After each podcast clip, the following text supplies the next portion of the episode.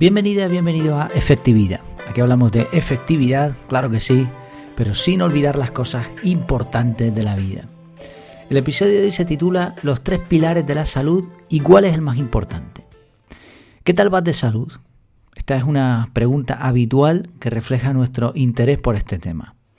Ahora bien, de todo lo que envuelve la salud, que es mucho, ¿cuáles serían los tres pilares? Vamos a verlo en el episodio de hoy. Antes solamente déjame recordarte que estamos de Black Friday. Eh, eso quiere decir que el curso CAR, con la metodología de organización personal integral que ofrezco, está tan solo a 9,97 euros hasta el domingo 28. 28 de noviembre de 2021, pues yo no sé cuándo escucharás esto, ¿no? Y bueno, y tengo que decir que ya a estas alturas de la semana eh, muchas personas han adquirido el curso, lo cual agradezco profundamente además de, países diversos como Chile, Perú, México, Colombia, Estados Unidos, España, por supuesto, Alemania y alguno más que ahora mismo creo que se me está escapando. Así que muchas gracias. Yo creo, sinceramente, y, bueno, han ha habido personas que me habían pedido el curso antes del Black Friday y, y yo les dije que esperasen, que esperasen a esta oportunidad y también otros que, vieron la oferta y sin que hubiese hecho la publicidad todavía, la, promoción, la vieron en la web porque la estaba montando un par de días antes y, lo aprovecharon. Así que creo que, hay bastantes personas interesadas en este tema y que han, visto bien esta oferta y bueno, y yo lo, agradezco. Eh, sinceramente es una inversión, es una inversión pequeña, aunque en algunos países mm, evidentemente el precio es el mismo, pero el coste es mayor. Pero es una inversión que te va a dar mucho más de lo que estás poniendo. Así que si te lo estás pensando, yo te animo a que, aunque sea, le eches un vistazo y cualquier duda me lo comentas. Bueno, vamos allá, vamos con estos tres pilares de la salud y además vamos a responder a esa pregunta, ¿cuál de los tres es el más importante? La salud se podría definir como, como una butaca, una butaca sustentada en tres patas. De hecho, las tres patas son imprescindibles si no es una silla con cuatro, ¿no? Una butaca de tres. Si en una butaca de tres tú le partes una, la butaca se cae. Las tres son las mínimas necesarias para que la butaca tenga estabilidad. Entonces, de igual manera, en la salud se pueden definir estos tres pilares, tres pilares que la sustentan y que manejándolos bien, en teoría tienes una buena salud o por lo menos tienes muchas probabilidades de tener una buena salud. El primer pilar sería la alimentación. Además, vamos a, que se me olvidó decir, vamos a intentar relacionar estas tres patas, estos tres pilares, con la efectividad personal o productividad, como le llaman la mayoría de las personas. Empezamos con la alimentación. La alimentación es la gasolina de nuestro cuerpo, así de sencillo. Influye directamente en lo que podemos hacer o en lo que no podemos hacer. Por ejemplo, una mala alimentación produce enfermedad, malestar intestinal, obesidad, y todo esto va a dificultar que demos el máximo en nuestras tareas, en nuestra efectividad, productividad personal. Los horarios, cuando comemos, la cantidad de comida, también influyen en lo que en, nuestro cerebro, en lo activo que esté. A veces una persona por su alimentación está más preparada para echarse una siesta que para trabajar en cualquier cosa que se proponga. Hay muchos estudios, estuve analizando bastantes, pero sinceramente las cifras son muy relativas, no dejan de ser porcentajes, promedios. Mm, lo que demuestran es que efectivamente la alimentación es fundamental para la salud y que además afecta directamente a la productividad personal. Un estudio, por ejemplo, decía que el rendimiento de los empleados, y se estudió un montón de casos, disminuía un 20%. Yo creo, sinceramente, que se queda corto, pero bueno. La, idea es sencilla y esto es algo, son cosas que como vamos a ver todos las sabemos, te puedo añadir algún dato más, alguna cosa interesante, pero, pero da igual, la, la idea es la misma. La alimentación incide directamente en nuestra salud y en nuestra productividad. ¿Cómo podemos solucionarlo? Algunas ideas. Mm, son temas muy amplios y no es mi objetivo centrarme en ellos, pero sí podría extractar los mejores consejos que he encontrado. Primero y básico, comer alimentos reales. Alimentos reales son esos que nuestra abuela sabría lo que es, o bisabuela ya quizá, ¿no? En muchos casos. Comida real es comida sin ingredientes. Un plátano no tiene ingredientes, es un plátano, punto. Y evitar por contra todo lo procesado. A mayor procesamiento, peor alimentación. Luego tener una comida equilibrada, basada sobre todo en verduras, en legumbres. Parece ser que los cereales no son del todo necesarios o que por el coste de oportunidad eh, quizá nos están dando muy poco y tampoco podemos pasar la alimentación en ellos, ¿no? Comida equilibrada en muchos casos incluye algo de carne, poco, y para muchas personas ni siquiera es necesaria porque como es mi caso somos vegetarianos, yo de vez en cuando me lo salto, pero, pero hay personas que sí son vegetarianos por conciencia, por ética y no tienen necesidad de nada más. El caso de los veganos ya es diferente porque ellos sí necesitan una mínima suplementación, pero una mínima. Entonces comida equilibrada. Si tú eres omnívoro, si comes de todo, pues ten en cuenta que la carne igualmente debería ser poca. Poca y de mucha calidad porque ahí, aunque no no esté procesada, que en muchos casos sí lo está, pero aunque no lo estuviese, tiene componentes bastante malos y la crianza de, la, de los animales es, pésima, ¿no? Entonces, si, la comes, lo mejor posible, que sea la, mejor. La cantidad de comida, comer poco. Se ha demostrado que las personas que comen poco tienen una mejor salud. Horarios estables, comer siempre a la misma hora Pocas cantidades, hemos dicho, pero también pocas veces. No hace falta eso de comer seis veces al día, cinco veces al día. No, es necesario. De hecho, bastantes estudios están en la línea de que el ayuno intermitente, que quiere decir que solo tienes una ventana específica de tiempo para comer, es bastante positiva. ¿Sí? Bueno, alimentación, ya hemos visto la primera de las patas y también algunas ideas. Descanso, según algunos estudios, el 50% de los adultos tienen problemas de sueño.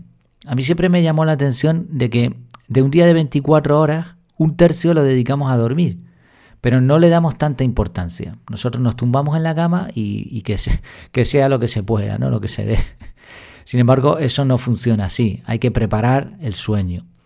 Y cuando no dormimos bien, y esto creo que es algo que lo hemos comprobado todos, la productividad mengua, merma afecta directamente a nuestro rendimiento. Empezamos el día cansados, sin fuerza, sin ánimo. Uno de los efectos, curiosamente, de la falta de sueño es la pérdida de memoria. Y es que el, mal sueño, el dormir mal, afecta un montón a nuestras capacidades cognitivas. Hubo un estudio de la Universidad de Cambridge, realizado a más de 21.000 empleados, demostró que dormir menos de 6 horas al día reduce la eficiencia en el trabajo más que fumar o beber. Sí, importantísimo también este segundo pilar, el del descanso. ¿Qué cosas podemos hacer para mejorarlo? Bueno, pues dormir por ciclos de sueño. No se trata de dormir una cantidad de horas, aunque parece ser que entre 7 y 8 horas sería lo ideal para un adulto, dependiendo de nuestras características y de crianza y de rutinas que hayamos tenido durante años. Pero mínimo esas 7 horas mínimas. Pero no se trata de calcular horas, sino ciclos de sueño. Y para eso es interesante utilizar aplicaciones, muchos de los móviles inteligentes ya las tienen, o relojes también de actividad que nos dan un montón de, estadísticas. De lo ideal sería eso, dormir ciclos de sueño, despertarnos cuando se ha acabado un ciclo de forma natural. Y para eso es necesario acostarse, si, quieres dormir esas 7 horas, tendrás que acostarte 7 horas antes de, que, de la primera actividad que tengas programada para el día siguiente. Entonces el problema no es levantarse a las 4 de la mañana, el problema es acostarse a las 2. El problema no es, no es levantarse a las 6 de la mañana, el problema es acostarse a la 1 de la mañana. ¿Entendemos? O sea, si queremos dormir 7 horas pues, u 8, pues habrá que dormirse antes, irse a la cama antes. Importante tener una rutina. Eso de el fin de semana me levanto más tarde, una variación de una media hora no es negativa, pero más de eso los, últimos estudios indican que, romper ese ciclo lo que va a hacer es fastidiarnos el lunes siguiente. Tú dices, no, el domingo me levanto a la hora que me dé la gana. Vale, pero el lunes te va a costar un montón. Entonces, si es media horita, un poco más quizá, no va a afectar tanto. Pero sí es posible mantener el mismo horario. En la medida de lo posible, esto es complicado por horario de trabajo y demás, pero sí puede ser que esté de acuerdo con los ciclos naturales del día. Cuando se va el sol es cuando deberíamos irnos a, a relajarnos, ¿no? Poco a poco a apagarnos. La mayoría de esto no lo hacemos, pero bueno, lo más adecuado posible. Hay también algunas páginas web que nos permiten controlar la calidad del sueño eh, dependiendo de los horarios y, están bastante bien para por lo menos saber si, si está uno muy desajustado o no. El reloj interno y todo esto. Bueno, ya digo, son cosas para profundizar. Aquí vamos a dar tips, pequeños tips. Evitar antes de dormirse el ejercicio los estimulantes, como podría ser la cafeína, el alcohol, la luz azul, porque la luz azul lo que le dice al cerebro es despiértate, entonces luz azul mm, la mínima posible, regular la temperatura, contrario a lo que se cree debe ser más bien tirarnos a fresca, la habitación debería estar ventilada, oscura y sin ruido. Conseguir las tres cosas a la vez es, es la panacea, es muy difícil, pero bueno, en la medida de lo posible.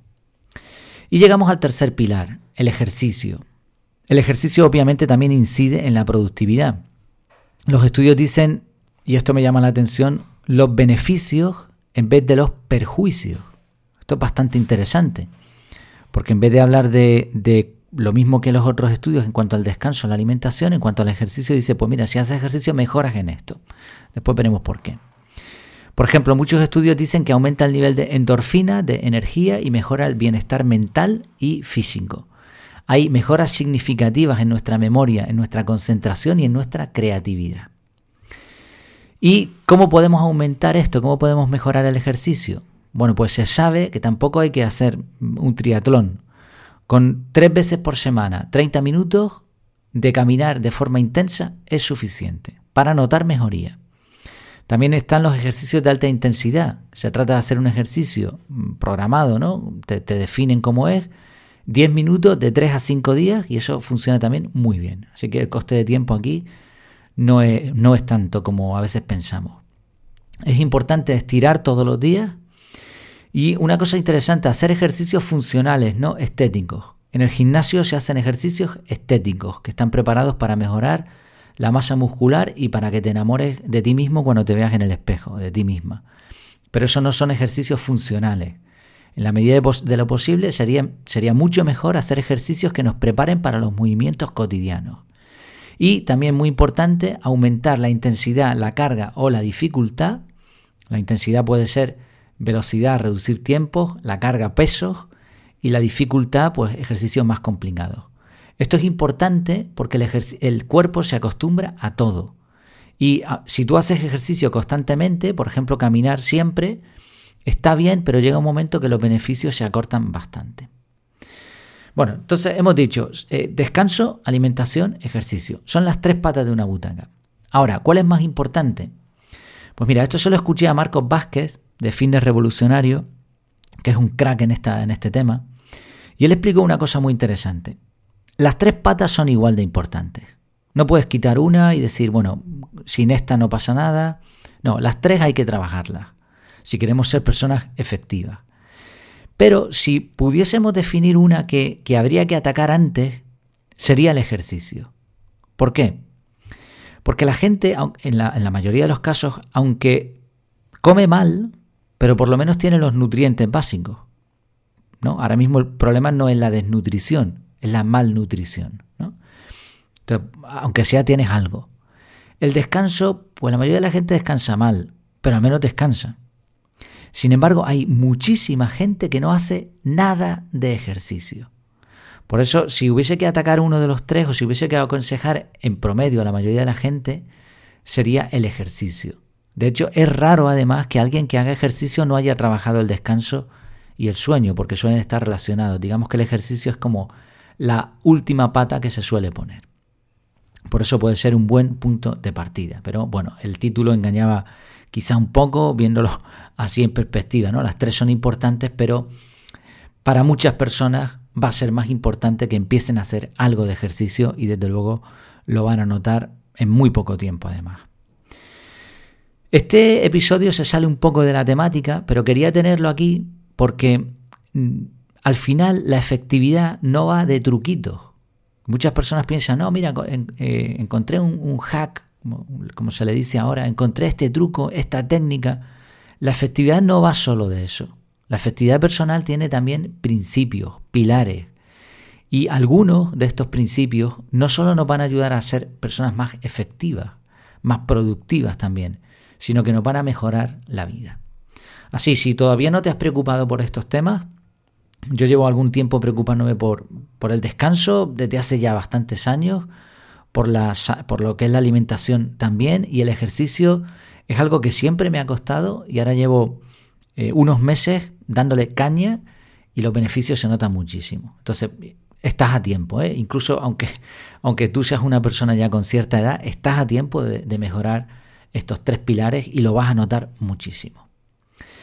Pues muchas gracias por tu tiempo, por tu atención y hasta la próxima.